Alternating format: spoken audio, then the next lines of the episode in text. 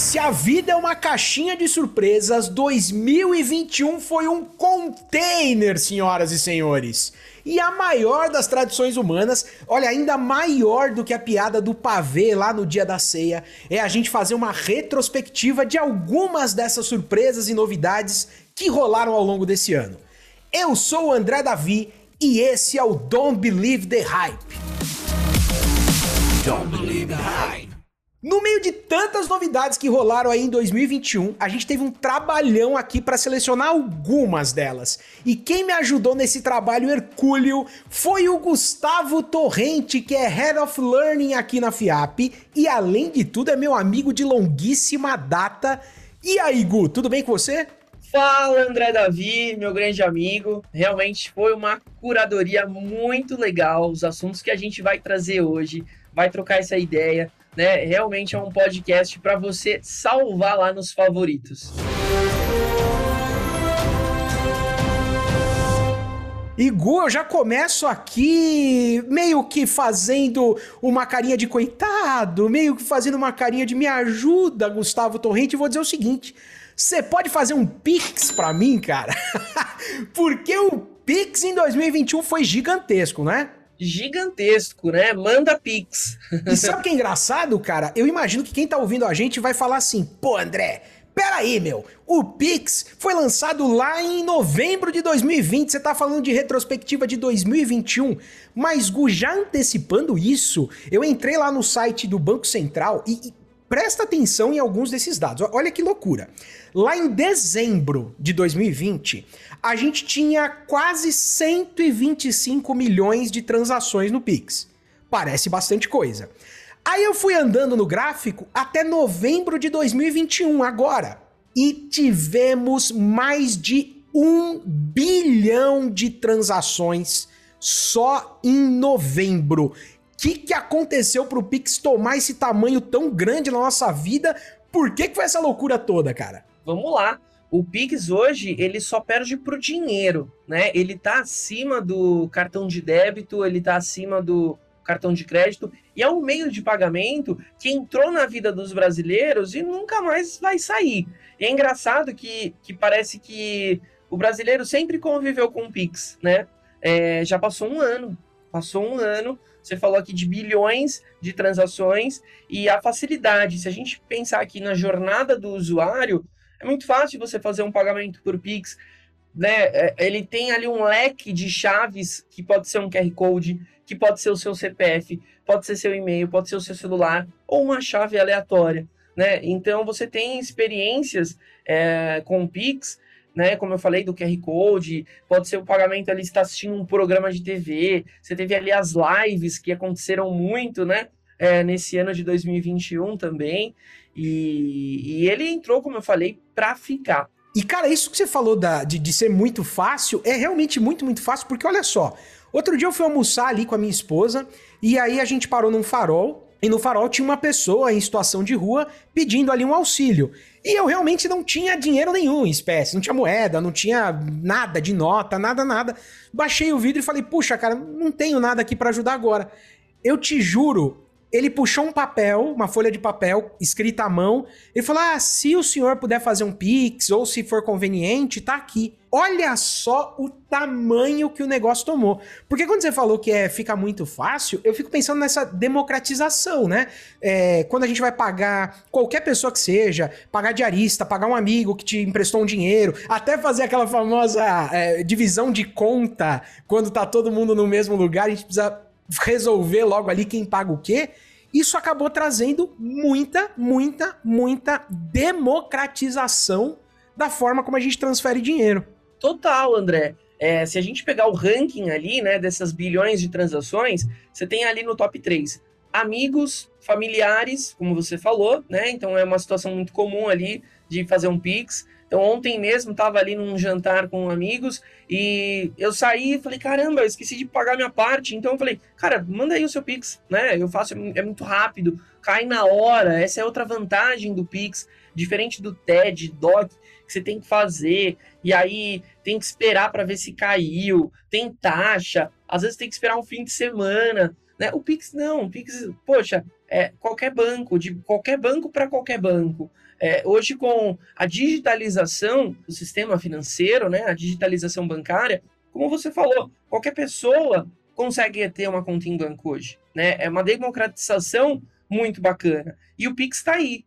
É, você tem lá amigos e familiares. Em segundo lugar, você tem ali serviços, é, né, cabeleireiro. Aquele estacionamento que você esqueceu o cartão, né?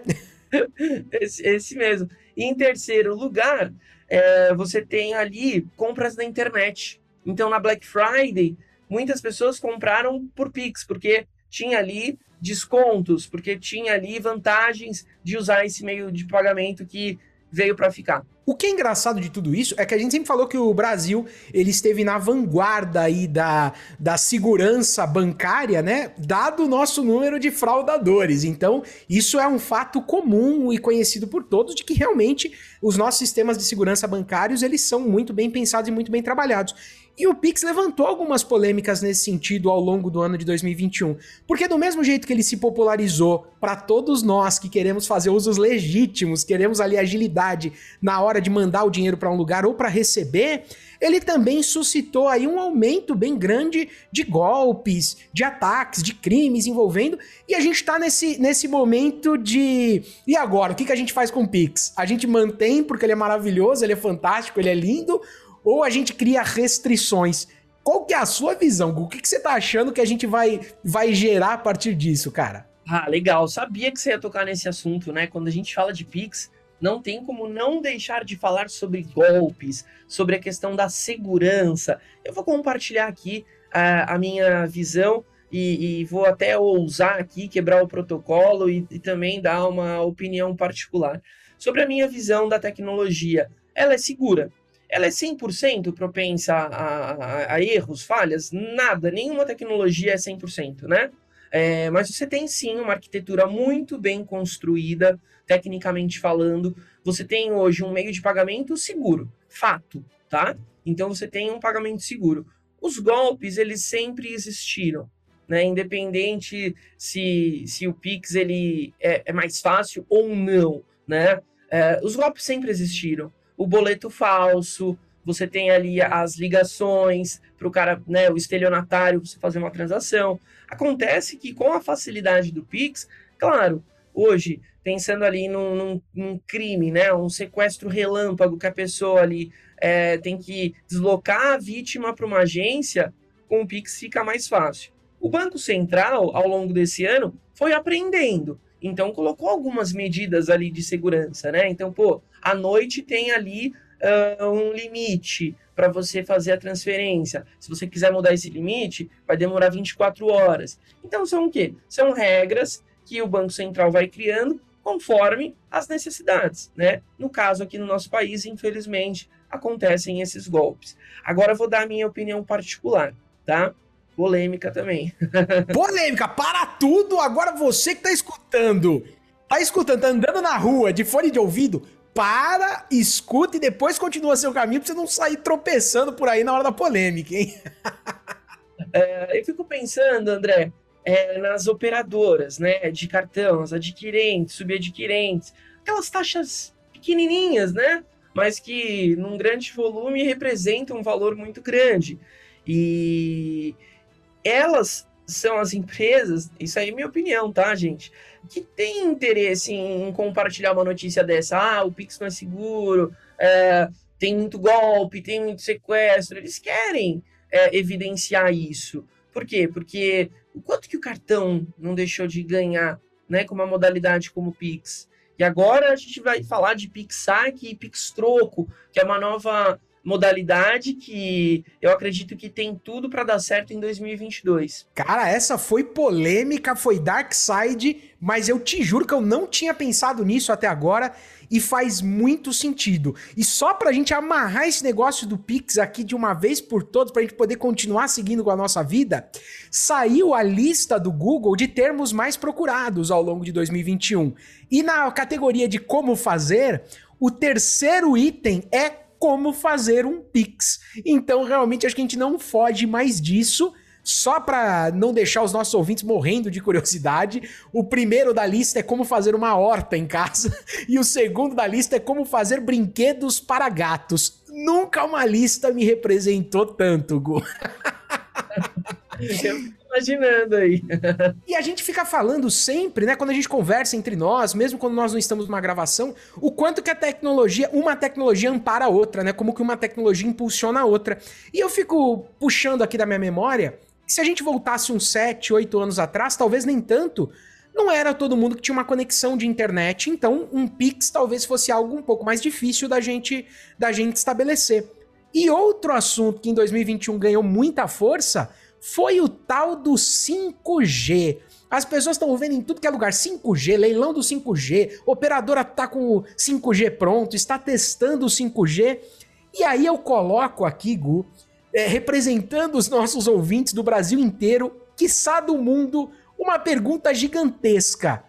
E daí? O que que esse 5G tá trazendo de bom pra gente? É, quando a gente fala de 5G, a gente tem que ter em mente que não é só internet mais rápida. Não é só isso, né? É, quando a gente pensa em internet mais rápida, mesmo a pessoa que é leiga, a pessoa que é usuário né, da, da, tecnologia, né, é, utiliza ali para se conectar num jogo, ela vai ver os benefícios, né? Então ela sabe que uma conexão mais rápida ela vai conseguir fazer XPTO coisas. A gente está falando também de uma nova tecnologia que tem um novo protocolo de comunicação. Então, além de internet mais rápida, você tem uma latência baixa. Então, você que está escutando agora deve estar tá se perguntando, Gustavo, o que é uma latência baixa? É quando você está ali numa gravação e tem um delay. Quando você está jogando online, aquele tiro que te acertou foi por causa de um delay. Com 5G, você tem uma latência baixa, tudo isso, né, são benefícios, como eu citei. Mas vamos pensar num projeto de carro autônomo. Hoje, a gente tem ali o gargalo, principalmente na conectividade. Você está ali numa estrada e aí vai evitar uma colisão, ele breca, porque é um carro autônomo. Uh, uma freagem, ela pode demorar até 4 metros e isso pode provocar um acidente. E hoje, com uma latência menor, a gente tem uma freagem instantânea, praticamente. Né? E isso já começa aqui a gente pensar fora da caixa. É, você falou aqui que há, alguns anos atrás, seis, sete anos, é, o Pix não seria possível, mas o Uber também não seria possível, com aquele 3G falhando, um monte de gente tentando pedir corrida, não ia ser possível. Então, foi tecnologias que prepararam ali um terreno para novas soluções. Então, com o 5G, né, a reflexão que a gente precisa ter aqui, nós apaixonados por tecnologias, é quais serão os produtos que as empresas, os desenvolvedores vão fazer tendo uma tecnologia como o 5G? Caraca, cara, acho que esse exemplo que você deu é, amarrou muito bem, explodiu a cabeça da galera. Porque realmente, quando a gente ficar pensando só em velocidade, olha só que coisa. Outro dia eu liguei para minha operadora de, de, de, internet e eu desliguei o telefone louco da vida. Minha esposa perguntou o que, que foi. Eu falei, não é possível, eles não têm uma velocidade melhor do que, que a gente tem. Eu tenho 400 mega de velocidade na minha casa. Eu preciso de mais velocidade? Não, eu nem sei porque eu fiquei bravo. Então, realmente, para as coisas que eu faço, para os usos que eu faço, tem uma conexão maravilhosa. A velocidade meio que já é um problema que ficou resolvido, né? Claro que a gente tem que fazer um recorte, tem muitas regiões onde a tecnologia ainda não está completamente implementada e tem-se uma oferta de, de velocidades muito baixas, isso é um fato. Mas isso que você tá falando é bem legal, porque eu não sei se você tem essa impressão, Gu. Às vezes parece que quando surge uma nova tecnologia, um novo produto, você fica meio naquela de, pô, é mais do mesmo, cara. É tipo aquele negócio de tela de TV. Qual que é a vantagem dessa para outra? Essa, o preto é mais preto. Tá bom, ok, isso não vai justificar um ganho. Então, quando você fala do negócio da latência, dá para enxergar muito bem. Você acha que esse, essa, essa baixa latência, este novo protocolo que suporta essa baixa latência, abre também oportunidades de inovação para quem está pensando em, em é, empreender, para quem está pensando num produto novo, em ideias novas? Muito, porque se a gente analisar né, é, o 5G como uma matéria-prima, e você falou muito bem aqui de tecnologias cada vez mais conectadas, né? E, isso é um dos pilares da indústria 4.0 ou da quarta revolução industrial. É, é, você ter tecnologias que criam novas tecnologias. Então, 5G, a gente está falando de conectividade. A gente está falando agora também, é, já há muitos anos, se fala de IoT, né, internet das coisas, mas agora com o 5G é um excelente trampolim para você passar de coisas conectadas para carros conectados, casas conectadas. Aqui nos bastidores né, do nosso podcast, a gente estava falando disso, né? De Alexa, de lâmpada inteligente. E agora com 5G você vai ter tudo conectado, cara. Você vai ter a, a, sua casa, mas você vai ter também os hospitais inteligentes, uma ambulância que vai poder fazer uma triagem e, e, e o paciente ali chegar no hospital, a equipe já vai estar preparada. É, você vai ter aeroportos cada vez mais inteligentes, escolas inteligentes, e aí você começa a ter tudo conectado, né? O conceito de Smart City também vem, né? Também entra, né? A cidade inteligente. É, é muito louco isso, porque é um trabalho de formiguinha, mas se a gente olhar assim para o futuro, né? É, vamos olhar para o presente. O que está tendo? O que, que a gente vai ter? Pagamento por aproximação é uma coisa que é, bombou né, já desde os anos anteriores, mas que a gente não imaginava quatro, cinco anos atrás que a gente poderia sair literalmente sem a nossa carteira. Só com o celular. Hoje em dia eu saio só com o celular e eu penso no tanto de coisas que a internet possibilitou pra gente. Porque quando eu era só um jovem nerdinho lá no meu computador, procurando jogos para baixar e jogar online em algum emulador, é, por favor, autoridades não me procurem, eu era apenas uma criança. Mas assim, o conteúdo que eu acessava através da internet era muito parecido, era muito similar um ao outro. Era tudo texto com foto e acabou. E hoje a gente está falando de interações, de formas de aproximar seres humanos, de pagamento, disso tudo. E mais uma novidade que estourou em 2021, falando ainda de internet, né? É o tal do NFT. Cara, nós temos legiões de pessoas dizendo que o NFT é maravilhoso legiões de pessoas dizendo que o NFT é algo reprovável e legiões de pessoas perguntando o que, que, é esse negócio de NFT? Para que, que isso serve? De onde surgiu? É, aqueles que estão até mais informados sabem que tem alguma coisa a ver com arte ou que tem alguma coisa a ver com a gente registrar é, propriedades digitais, né? Esse negócio do NFT realmente gerou um burburinho muito grande em 2021.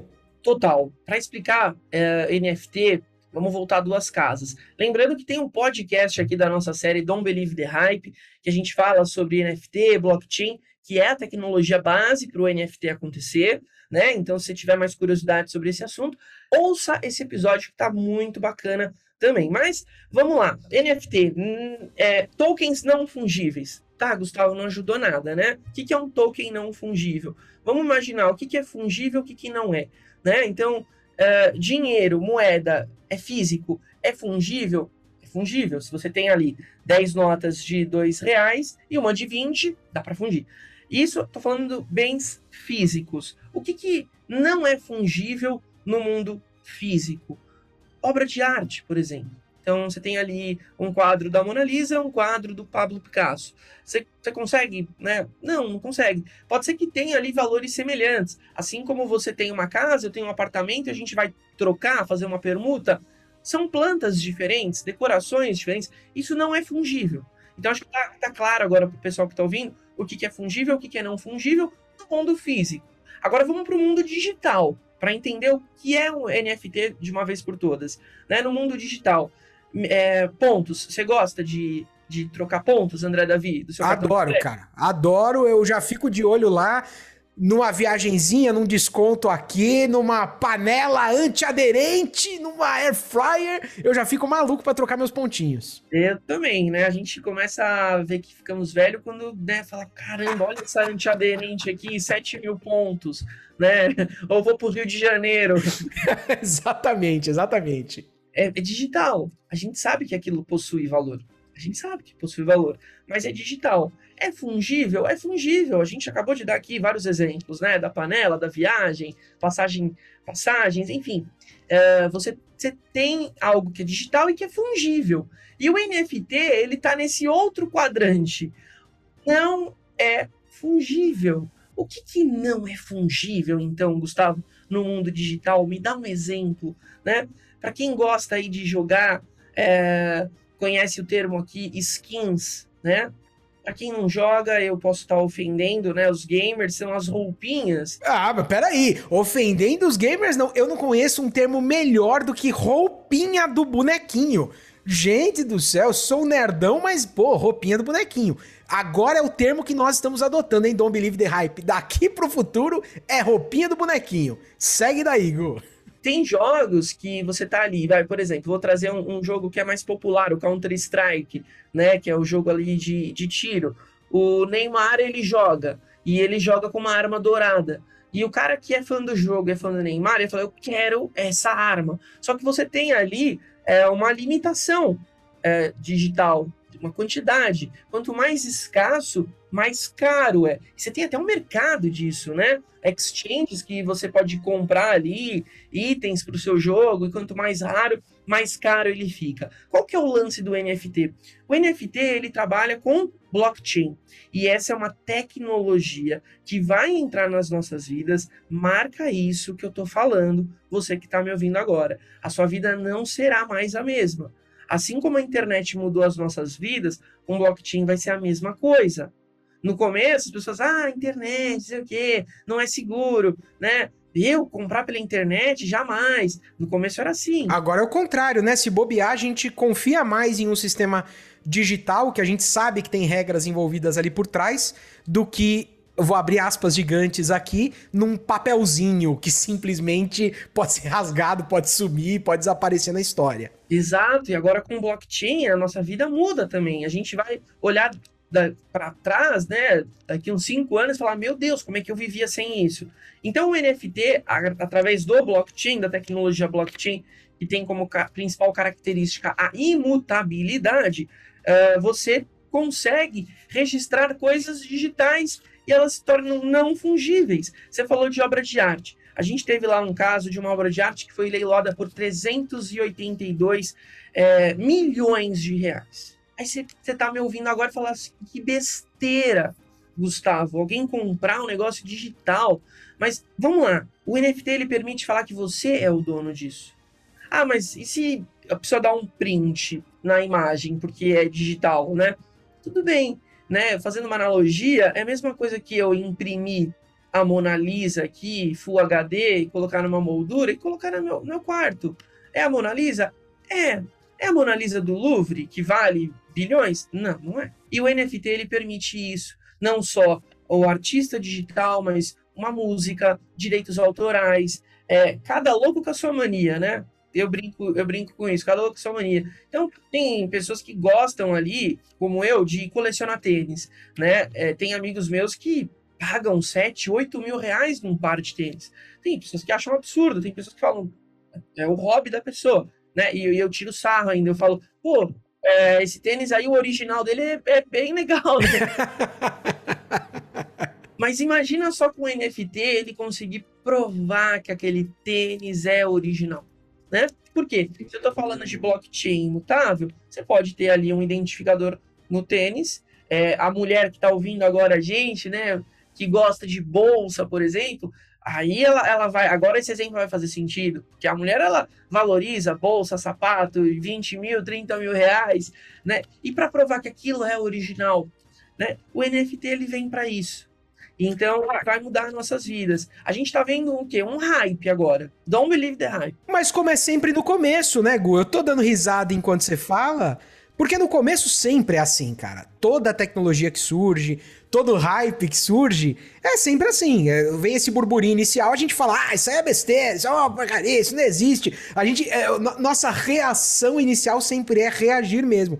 Mas com essa ideia que você tá trazendo aqui pra gente de maneira bem, bem fácil de entender, de que nós não estamos falando sobre comprar JPEGs por 3 milhões de dólares. A gente está falando sobre registrar propriedade digi digital e garantir que você é o dono daquela propriedade digital, né? Porque isso acaba gerando depois um monte de implicações, não só quando a gente fala de imagem, texto e vídeo, mas é, até é, pela popularização do blockchain, pela popularização dessa ideia de a gente confiar na tecnologia para registrar elementos que até então a gente não podia depender só da tecnologia. É sobre isso, André Davi. Se a gente olhar para o passado, é, é, como você falou, né? Tudo. Então, óculos de realidade virtual. É, poxa, é o joguinho, é não sei o quê. É, mas hoje você tem ali é, soluções criadas para a área da medicina que utilizam óculos de realidade aumentada,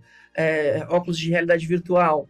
Você tem ali empresas, construtoras que agora você coloca ali óculos de realidade virtual para falar, vê aí como é que vai ficar o seu apartamento né? O seu apartamento decorado, você, você não precisa fazer uma visita ali numa estante, você pode dentro de casa, né, com o uso da, dessa tecnologia. E eu fico pensando mais longe ainda. Eu fico imaginando ali na idade da pedra. Imagina só. É sério. Imagina só. Um grupo de homens ali da, da idade da pedra reunido em volta do fogo e um outro grupinho ali descendo, né, o morro com a roda. O cara com certeza olhou para aquilo e falou: Olha que palhaçada, aquele cara é maluco, isso aí não vai dar em nada. Ele vai acabar se estabacando lá embaixo. É, assim, deve ser divertido, mas nada se compara com o fogo. A galera, né, ali pensando, ah, nada se compara com o fogo, ah, é divertido a hora.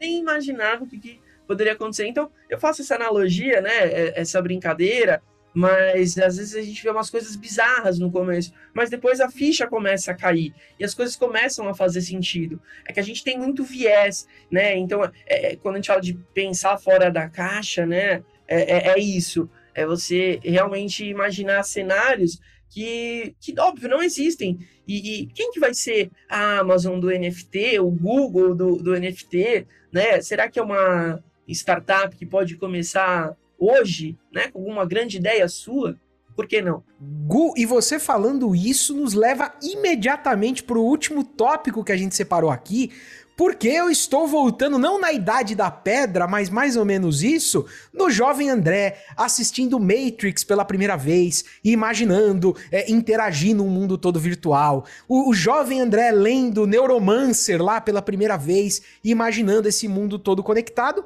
E parece que 2021 esse assunto ele esquentou e ele ferveu muito por conta das empresas que entraram na jogada para falar do tal do metaverso. A gente teve até o Facebook chegando aí falando, galera, é isso mesmo, esse é o futuro, a gente vai apostar todas as nossas fichas.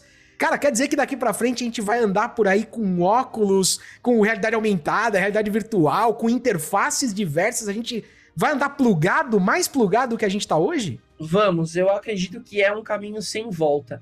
É um trabalho de formiguinha, né? Você vai ter várias empresas, não só o Facebook, é, atuando dentro de metaverso. E tudo isso que a gente conversou hoje, né? Depois a gente pode até fechar aqui o nosso podcast com um exemplo, né? O desafio de conectar tudo que a gente falou. A gente consegue, a gente consegue conectar tudo isso que a gente falou, né? Desde o Pix até o metaverso, a gente consegue conectar com algum exemplo.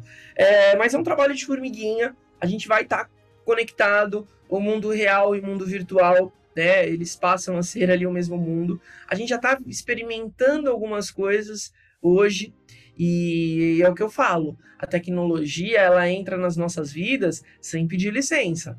Sem a gente perceber, a gente está pagando por aproximação, a gente está fazendo Pix, a gente está usando uma internet mais rápida, a gente está usando uma solução que só foi é, criada e permitida por conta do avanço da tecnologia, e o metaverso, na minha opinião, é um caminho sem volta. Gu, eu vou aproveitar e vou aceitar seu desafio, então. Olha só, hein, pessoal. É o cenário imaginário que eu estou criando aqui. Eu tirei uma foto da minha gatinha, a Gaia, e eu gerei um NFT com essa foto. E eu vendi para o meu amigo Gustavo Torrente, que me fez um Pix para me pagar por esta propriedade que agora será dele devidamente registrada. Claro que meu amigo Gustavo só pode fazer esse Pix porque ele estava conectado na incrível rede 5G e com a grana que eu recebi, eu vou comprar óculos de realidade virtual, realidade aumentada, luvas e eu vou viver totalmente conectado.